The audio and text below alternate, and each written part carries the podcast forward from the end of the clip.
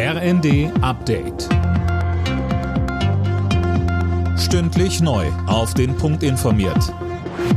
Ich bin Tom Husse. Guten Tag. Die EU-Außenminister haben den Militäreinsatz im Roten Meer beschlossen. Ziel ist, Handelsschiffe vor Angriffen der Houthi-Rebellen zu schützen. Weiteres Thema des Treffens ist der Tod des Kreml-Kritikers Nawalny. Außenministerin Baerbock will Russland dafür zur Rechenschaft ziehen.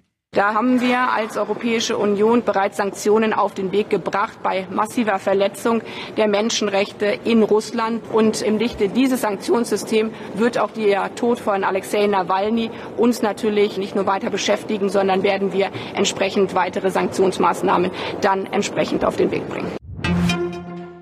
Die Lufthansa hat die neue Streikankündigung von Verdi als unverhältnismäßig kritisiert. Die Gewerkschaft ruft die Lufthansa-Bodenbeschäftigten an mehreren Flughäfen ab morgen früh für gut einen Tag zum Warnstreik auf, unter anderem an Deutschlands wichtigstem Flughafen Frankfurt. Fabian Hoffmann. Betroffen sind neben Frankfurt noch sechs weitere Lufthansa-Standorte, nämlich Hamburg, München, Berlin, Düsseldorf, Köln, Bonn und Stuttgart. Hintergrund ist der Tarifstreit zwischen der Gewerkschaft und der Lufthansa. Verdi kritisiert unter anderem, dass der Konzern bei den Piloten finanziell nochmal ordentlich was draufpackt, bei den Bodenbeschäftigten aber nicht mal die Inflation ausgeglichen werden soll. Mit dem erneuten Warnstreik will Verdi jetzt nochmal Druck machen, bevor am Mittwoch weiter verhandelt wird.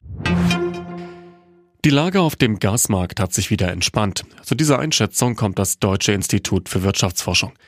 Der Gasnotfallplan sollte daher aufgehoben werden, so die Energieexpertin Kempfert in den Funke-Zeitungen.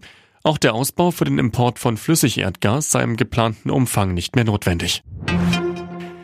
Der Film Oppenheimer hat bei den britischen Filmpreisen BAFTA abgeräumt. Er wurde siebenmal ausgezeichnet, unter anderem als bester Film und für die beste Regie.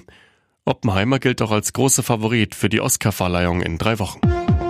Alle Nachrichten auf rnd.de